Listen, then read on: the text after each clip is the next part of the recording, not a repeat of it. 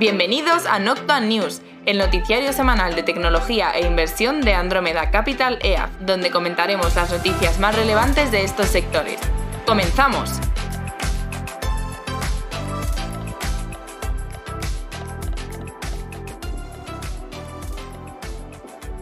Bienvenidos al episodio número 2 de la temporada 5 Noctua News.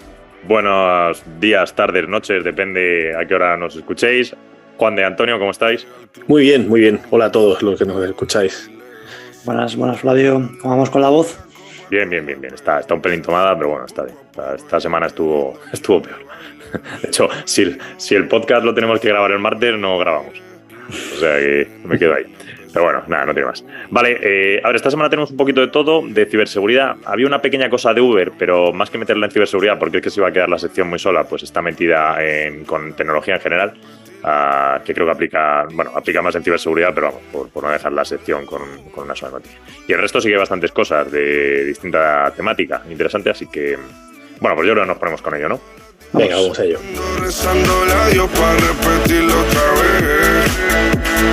Dime, beba, fecha y ahorita paso a buscar. Yo le llego a donde los demás, tú sabes que no le llegan. Ruido de botellas de champán de la copa al brindar.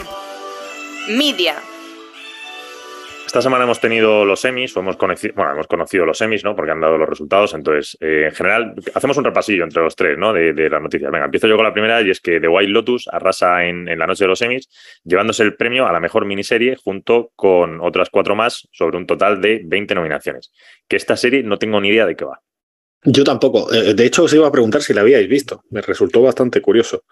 Eh, pues sí, esta de Wild Lotus es la de. Son miniseries, son seis capítulos. Esta yo creo que es de HBO. Puede ser de HBO si es seis capítulos y esta es de unos tíos en un hotel y es un poco friki, es una serie. Bueno, serie, es una. Es, Pero la, la, ¿la, has visto? ¿La has visto? Sí, sí, la he visto. Lo que pasa es que la vi hace relativamente. O sea, la vi en verano, me la puse porque la pillé por ahí me moló, me pareció divertida, era como muy, muy loca, era una serie como muy loca, con unos personajes muy curiosos. Vale. Eh, o sea, la recomendarías, ¿no? Sí, sí, sí. O sea, ya digo, son como, si no recuerdo más, son como coincides, coincides con los semis. Bueno, pues entonces bien. Tampoco es que sea garantía de nada, pero bueno. Bueno, esta es otra referencia positiva. No te menosprecies. A ver, la siguiente noticia es que, bueno, también dentro de los semis es que Succession, eh, Succession o como, como se le llama en inglés o en español, de HBO, serión donde los haya, pues se ha quedado con el gran premio a la mejor serie de drama. Merecido, en mi opinión, además. No, yo esta, por ejemplo, no la toca todavía. Y me, habéis hablado muy bien de ella, pero bueno, ahí está. Eh, por eso. El juego del calamar, esto no es ninguna novedad, mejor guion dramático, mejor acto dramático y dirección. Y finalmente Ted Lasso, la comedia de Apple TV, eh, que bueno, también volvió a tener una noche redonda, aunque no tan potente como la del año pasado, donde sí que arrasó. Y se quejaba un poco la gente eh, respecto a estas nominaciones, bueno, a, estos, a los premiados y entre los nominados y tal, que la serie que, la de Better Call Saul, que la, yo no la he visto, pero a la gente le ha encantado, que, que, bueno, no hubiese tenido, no hubiese, perdón, no hubiese tenido ningún premio.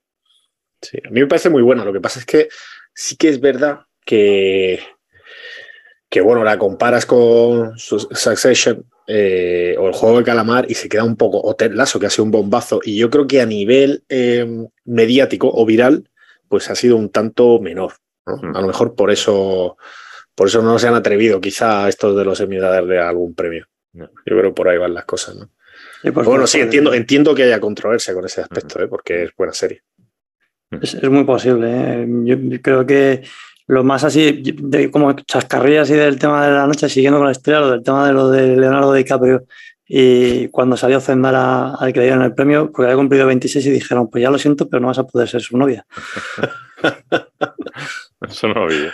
¿no? No eso, eso, salió, o sea, ¿quién lo dijo? ¿El presentador o algo así? Sí, sí. Ese, ¿Quién, ¿quién ha sido el presentador de los Emmys de este año? No, sé. no, me acuerdo. No, no, no, no, me, sé, me suena comentario de Rick Gervais o alguno de estos así. Sí, chascarrillo de estos. o sea, chascarrillo de estos humor ahí ácido de los que sí, no sí. se permiten ahora con el woke, con el woke culture. Que por cierto, eh, el otro día, pues de esto que estaba viendo Netflix y tal, y puse un, un el, el- el- un este, una serie, bueno, no, no era serie, esto que hacen los cómicos, los cómicos, eh, como una sesión Sí, Ah, y, sí, y un jo- espectáculo recomendar la de Rick Gervais que se llama Humans o algo así, eh, o Humanity, muy buena, o sea, buenísima. Y iba un poco sobre el tema este de, del woke, de lo que se puede y no se puede decir, y lo que está bien y lo que está mal, Sí. y cómo la gente se toma como personal bromas que a veces, pues, oye, mira, que no- no- Pero Yo, Sí, yo la ayer, yo ayer Eh, tuve un No, que digo que yo ayer tuve un momento de estos que, o sea, me partí de risa porque eh, salía, vi el anuncio de, bueno, salía por ahí el anuncio de Disney Plus de la nueva, creo que han hecho película o serie, no sé qué era, de Peter Pan.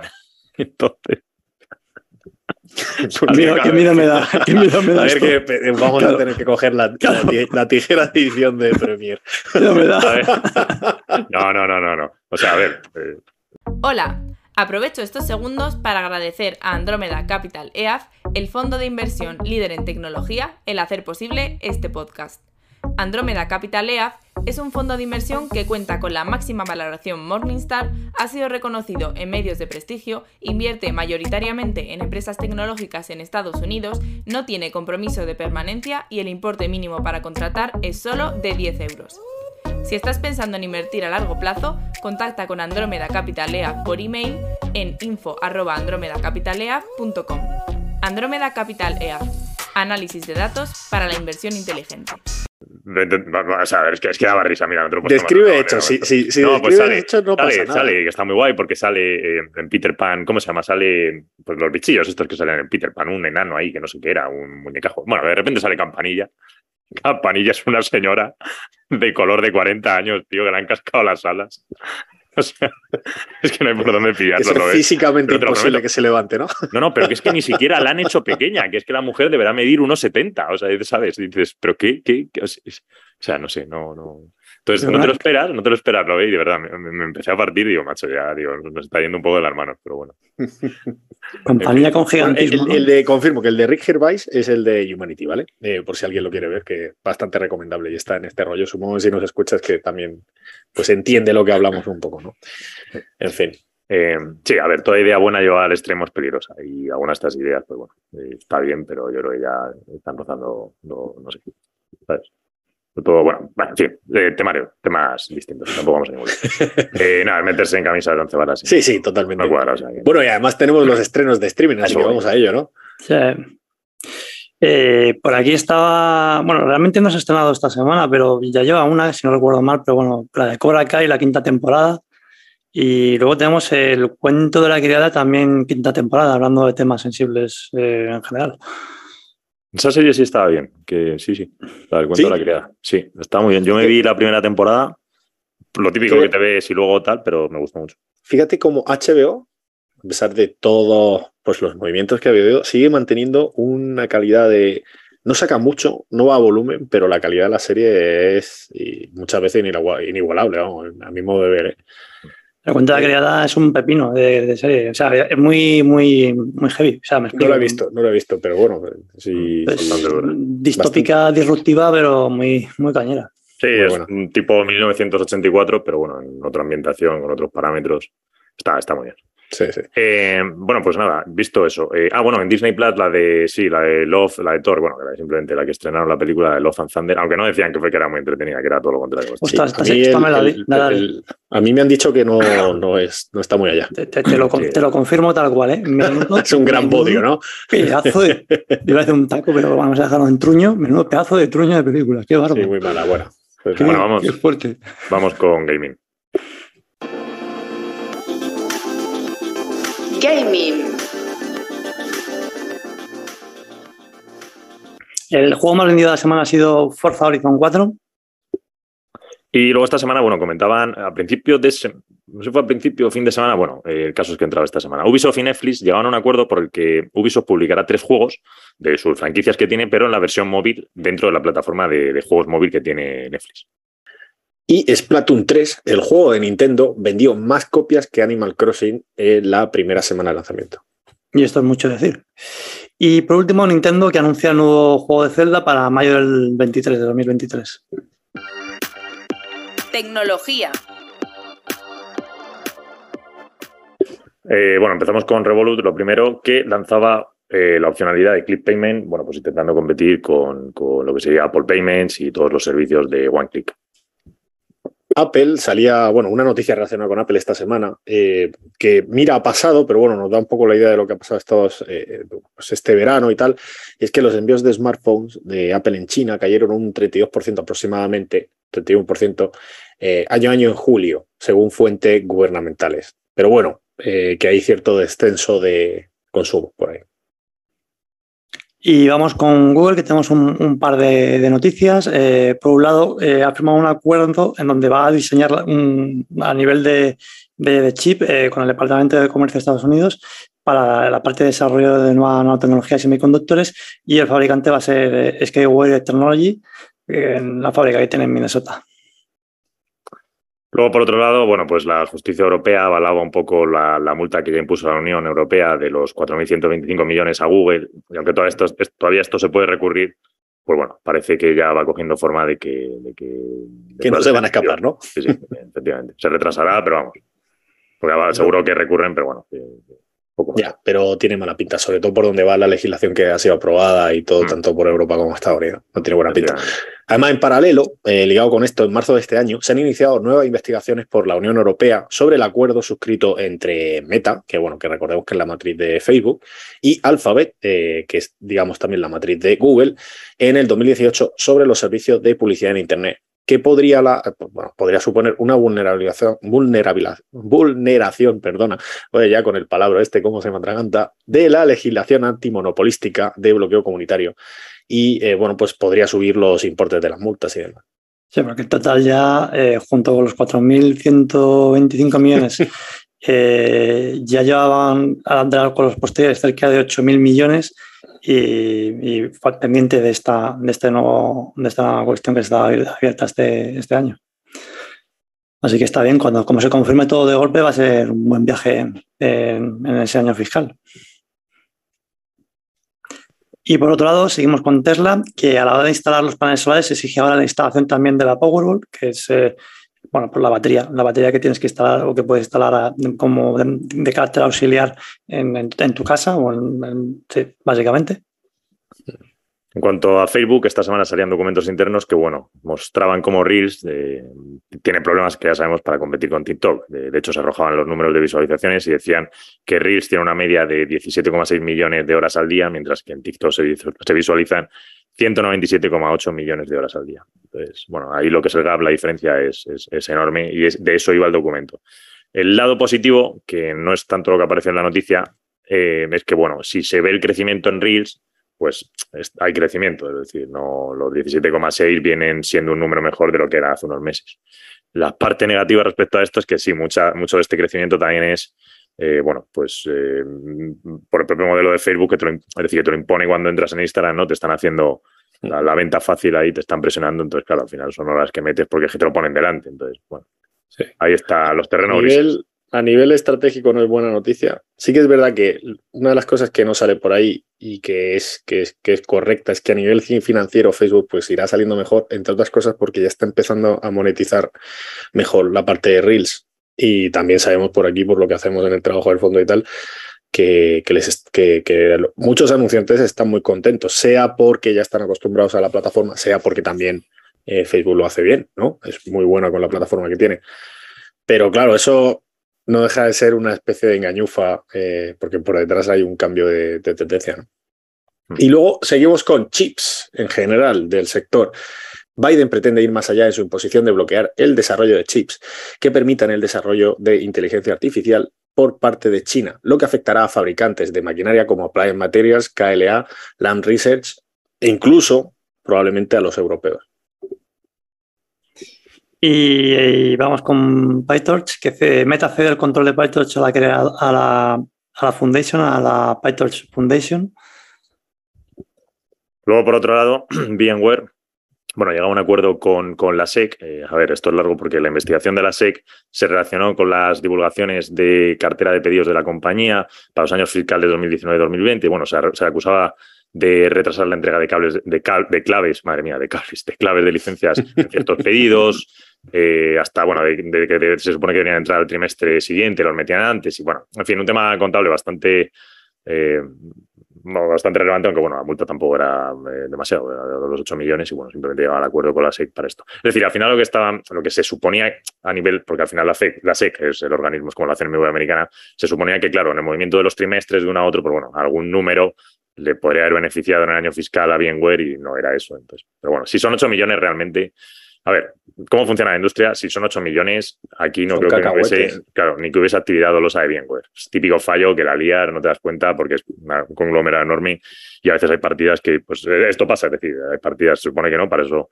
todo el equipo financiero debería solventarlo, pero estas cosas, pues 8 millones, vamos. o sea, creo que lo, peligroso aquí sería algo doloso por VMware y esto no es doloso, así que, pues nada, ya está. Mm. Seguimos con Bolt, eh, que es una compañía de pagos, digamos, competidora de Stripe, Badgen y demás, que, eh, vamos, ha dejado de lado un, deal, o sea, un acuerdo que tenía una intención de compra eh, para comprar la firma de cripto Wire. Y estaban valorándola, bueno, la, la compra, la adquisición, en 1,5 billones de dólares. Y seguimos con Peloton. aquí tenemos que el presidente y cofundador pues, ha dimitido y por otro lado, ha sacado un plan de, suscripción o de alquiler de sus bicis por 89 dólares al mes. Paquete de suscripción. C3. Google y C3 expanden el acuerdo que ya tenían durante tres años más. Una noticia de Google, que la ligamos con la de C3, y es que, eh, bueno, pues hicieron un spin-off hace, tiempo de una empresa, de, una parte de, ciberseguridad que se llama Sandbox IQ, y que ha acompañado eh, perdona, que ha acompañado, no, que ha adquirido, acaba de comprar recientemente la startup CryptoSense, que es eh, pues de, encriptación y ciberseguridad. Sí, no de criptoactivos. Efectivamente. Y vamos con Adobe, que esto es noticia casi que podemos comentarla un poco más, si queréis. Bueno, como veáis, que está intentando hacer, realizar la compra, bueno, por lo menos el, ya ha salido ya como noticia de Figma por, por 20, 20 billones. 20 hmm. billones de, dólares, así que... Sí, mitad, mitad acciones, mitad cash. Eh, bueno, a ver, eh, o sea, a ver, el precio es caro, el, precio que se está pagando por Figma es bastante caro.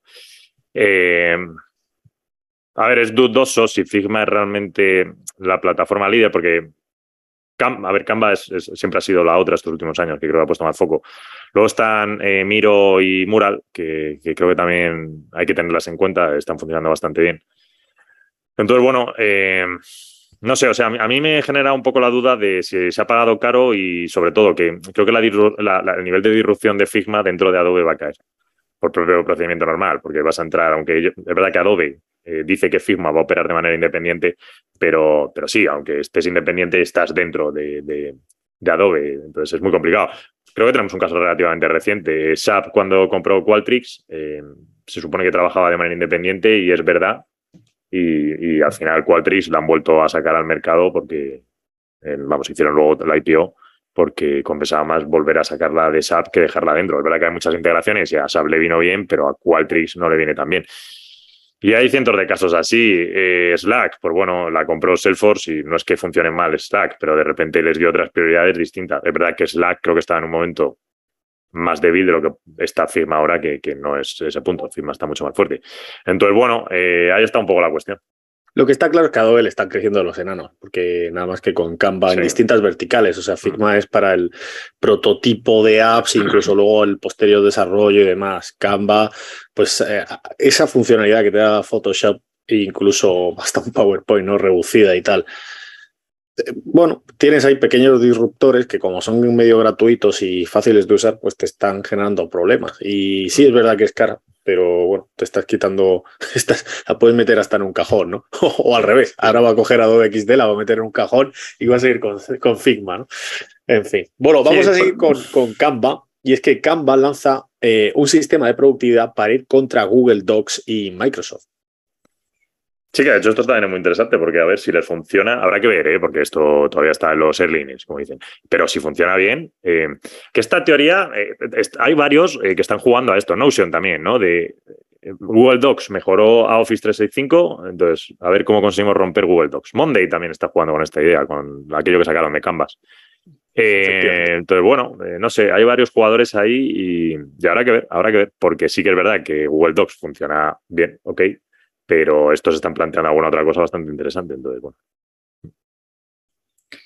Y seguimos con, con TikTok, que saca una funcionalidad llamada TikTok Now, que no deja de ser una copia de Virreel.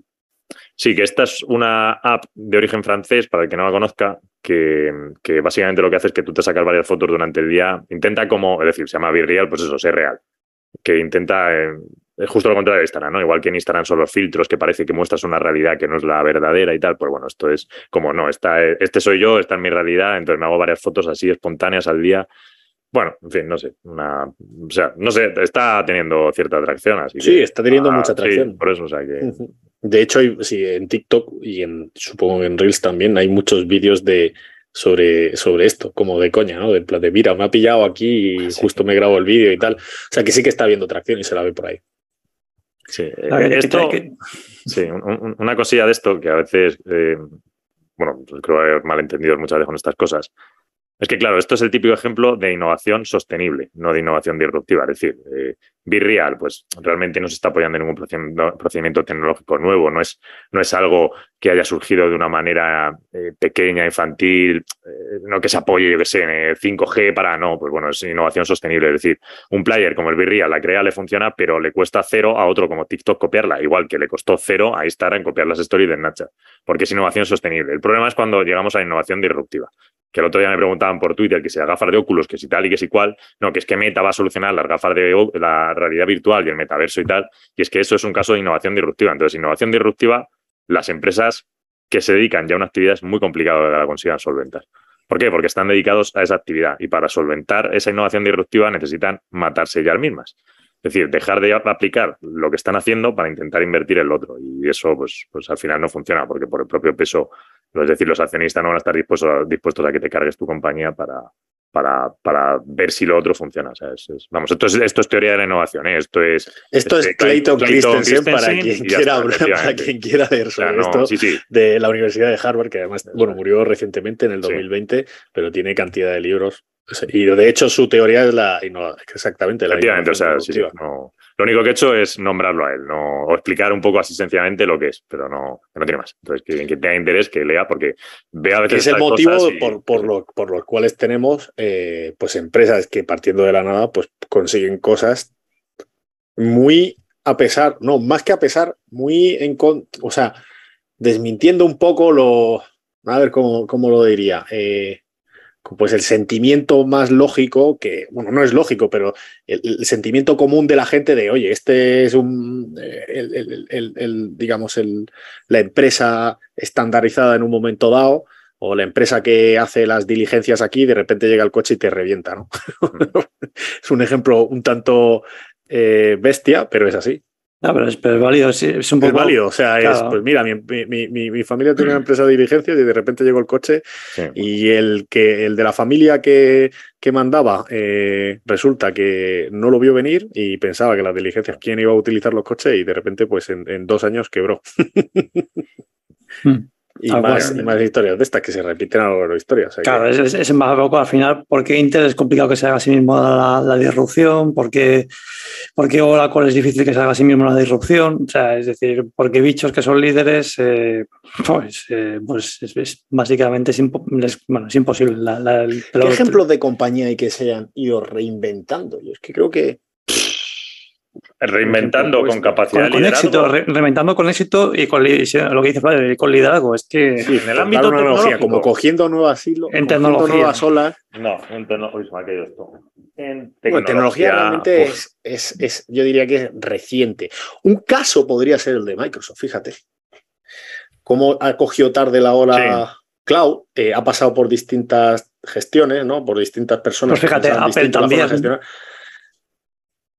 Apple, Sí, Apple. Lo que pasa es que Apple, en realidad, a ver, sí, bueno, sí, Apple de hecho ha tenido dos periodos disruptivos, realmente, sí. Mm. Sería casi. Bueno, el- con la, con la etapa ahora más de suscripción y todo lo que están haciendo con Ah, pero bueno, yo la de etapa- a nivel servicios, pero, pero, Pero, no, pero que- yo la etapa actual, yo la etapa actual la tomo totalmente de innovación sostenible. La primera fue, bueno, pues sacaron los Claro. primeros Macintosh, eso luego es. la segunda con el iPhone. Entonces, pues sería prácticamente, a ver, es que es verdad que Microsoft es un conglomerado, entonces al final, pues oye, tío, y Windows sigue ahí, eh, ¿sabes? Es la palanca de para entrar en las empresas, entonces, ah, no sé, sí, a ver, Pero se han cloud- sumado bien al carro del cloud, ¿eh? O Sí, el cloud es innovación Aprovechándose, disruptiva. aprovechándose de las cosas buenas que tenía. Entonces, bueno, ese podría ser un ejemplo. sí, Apple, yo creo que Apple es, es más claro incluso. Pero fijaos que son compañías que están muy ligadas o que están muy presentes o que tienen el pulso tomado a lo que es la, todo el tema de innovación, disrupción y, y que incluso en momentos han pasado por crisis porque el equipo gestor no ha sabido ver mm. eh, pues, pues la nueva ola que llegaba, ¿no?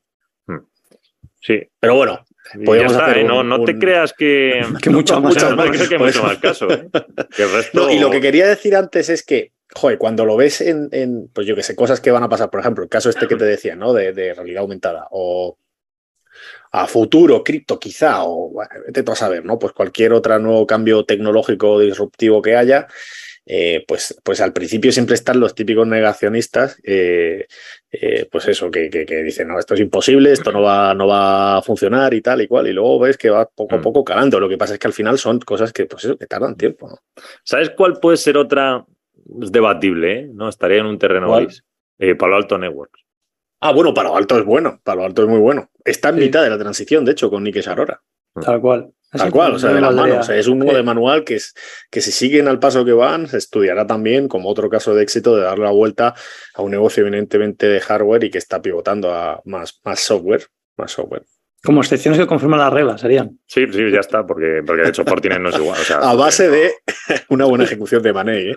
en este caso con pasta, tío, con dinero lo, lo han solucionado. Bueno, en realidad. Todas... meterte en un private equity tecnológico líder, vete a palo alto, macho. Sí, sí, sí. todas, todas fueron, han sido obviamente con mucha pasta, pero, pero ahí muy bien, muy bien ejecutado y, siendo muy complicado. Mira, la de palo alto, es, yo creo que, mira, que parece que no, pero mira que es, ha sido complicado lo que han hecho. Sí, sí, no, totalmente. Mm. No, nadie da un duro. vale, eh, bueno, siguiente, siguiente noticia. siguiente noticia, hablando un poco de ciberseguridad. En este caso, bueno, las dos cositas un poco de ciberseguridad, ya entroncando con palo que lo hemos sacado. Y es que, por un lado, la Unión Europea sí que propone nuevas reglas en lo que le llaman la Cyber Resilience Act, que es este acta un poco de temas de ciberseguridad, que lo que pasa si te hackean tu empresa, tal. Estos procedimientos, llevamos años con esto y, bueno, cada vez se intenta controlar más procedimientos, que es verdad que es bastante nuevo. Entonces, bueno, básicamente lo que sacan es que debe haber más información a los consumidores, mayor actualización, sobre todo de, la información que se está dando, sobre todo cuando haya un incidente, algún tipo de brecha vulnerabilidad, pues reportarlo, los tiempos de reporte, eh, a quién se debe informar y eso, el nivel de actualización que se debe ir dando. Si esto no se produce, pues bueno, se aplicarán multas que irán desde los 15 millones hasta un tanto por ciento de los ingresos anuales. Esto creo que sí, eh, yo creo que menos desarrollado es lo que estaban también, o sea, con un decreto Biden, precisamente de estos de los que firmó, relacionado con la parte de, comunicación, muy en la línea de, este, de, esta, de esta ley que está gestionándose ahora. Lo que creo que no tenía, lo que no sabía si, si tienes la parte esta complementaria de, punitiva de, pasta, pero bueno. Mm. Eh, sí, creo que también, ¿eh? Sí, ¿no? Puede ser. Sí, normal, porque si no, no se cumpliría. Claro. los porcentajes son. De hecho, mira, estaría bien ver cuál es eh, cuál castiga más, ¿no? Cuál es más punitiva. si la europea o la americana, por lo menos sí. Y además, en línea de esto, estamos viendo ya como comentario y como anécdota, cómo las aseguradoras están obligando a que para que se para firmar las, los seguros de, globales en caso de erupción del negocio de, de casi todas las empresas, el, obligar a las empresas a que tengan de alguna manera un ecosistema cero tras de, de ciberseguridad. Y si no, no se lo firman. Sí, sí, durante este, 2000, este 2022-2021 se ha visto un, un incremento de los requisitos para conseguir esta cobertura, tal cual. Eh, bueno, relacionado con esto de ciberseguridad, ya que lo hemos metido todo aquí, eh, pues se ha, se ha, publicado esta semana que Uber ha sido, había sido hackeado eh, precisamente el viernes.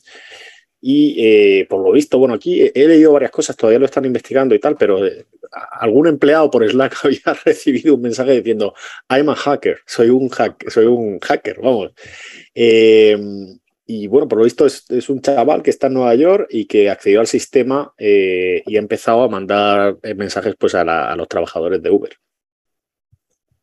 Sí, la verdad es que yo, por lo que también he estado bicheando un poco, eh, el tío que sí entrar en la red, aparentemente, aparte de que lo notificó luego por Slack, vía también Slack, no, deja claro obviamente cómo, sobre el canal de Slack de Uber y a partir de ahí consiguió acceder a los a los eh, archivos compartidos que, que estaban habilitados eh, y por ahí, o sea, ya en el colmo del propósito, estaba una cuenta de usuario de administradora con su mm, correspondiente contraseña, que ya es como el colmo del despropósito siguiente, y consiguió ya permisos elevados y a partir de ahí ha entrado en, de cabeza en, el EDR de, Uber, en todo el SOC de, Uber.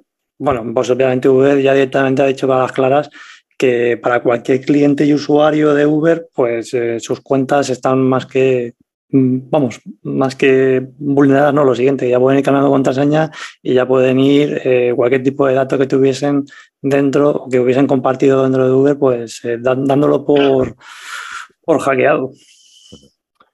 Vale, y bueno, vamos con la parte de despidos esta semana. estaba echando un ojo a la lista, no hay así gran cosa, quitando los que sí que tenemos ahora marcados que comentaremos. Pendo, por ahí he visto que echaba alguien, Foodpanda, Patreon, pero cinco personas, o sea, tampoco era eh, gran cosa y, nada, el resto, de hecho, las otras eh, ni me suenan. Entonces, bueno, vamos con las importantes. Eh, las noticias un poco ahí, dos, tres, bueno, sí, una cosa de Tulio y luego Google, que hace una reducción y también hace una ampliación. Entonces, empezando por Tulio. nada, esta, esta semana como a despedir al 11% de su plantilla, son 7.500 trabajadores. Y bueno, pues esto va a suponer unos gastos de 370 y 90 millones por los despidos de toda esta gente. Y bueno, pues nada, eh, vamos, ahí está. Luego es que hacen algunos comentarios, pero tampoco tiene más. Sí, y la parte de Google es que por un lado, eh, pues va a despedir, bueno, no, no va a despedir, va a recolocar a la gente del área 120, que es el, área de innovación de, proyectos así digitales o de software de Google. Eh, y bueno, va, va a reducir la plantilla a la mitad en realidad. O sea, eh, les, da la opción de recolocarse en otras áreas de, Google y si no, pues si no les gusta lo que hay, pues, pues que, se, se marchen.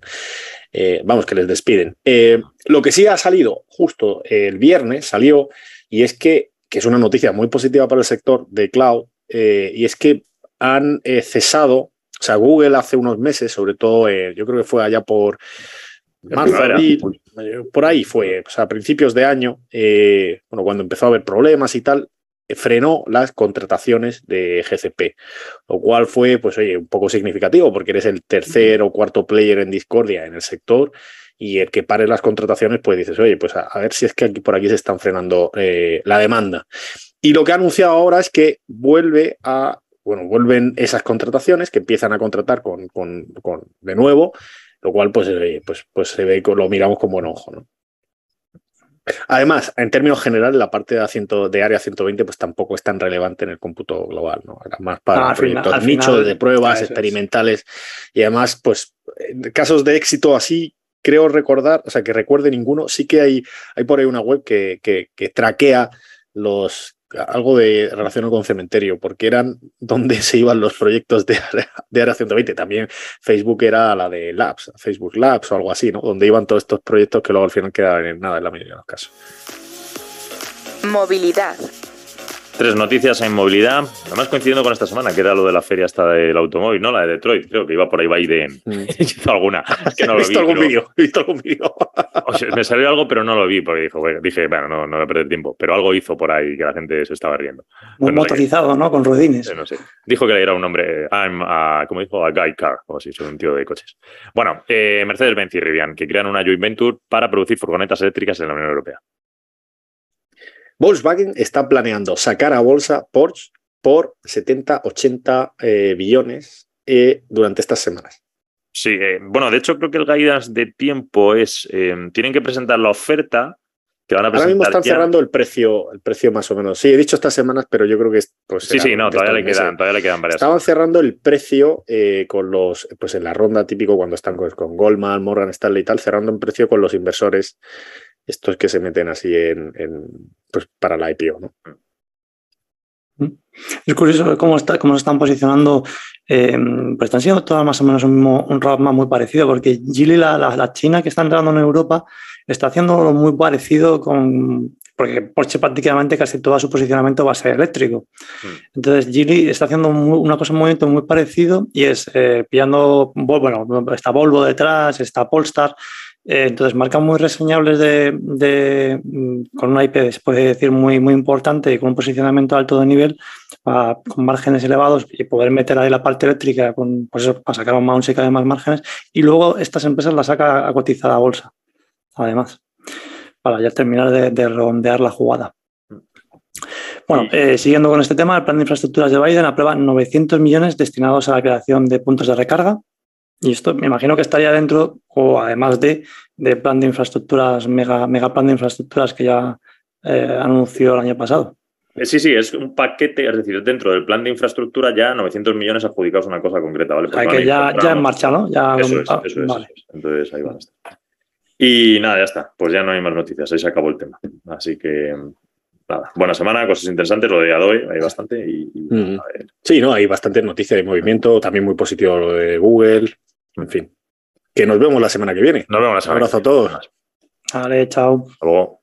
Noctua News es una iniciativa de Andrómeda Capital EAF que tiene como objetivo mantener informado a sus oyentes a través de una selección de las noticias más relevantes del mundo de la tecnología y la inversión. El contenido de este podcast es informativo, no debe tomarse como asesoramiento en inversiones o como recomendación de compra o venta de acciones o productos financieros y no está dirigida a inversores o potenciales inversores en Andrómeda Capital EAF.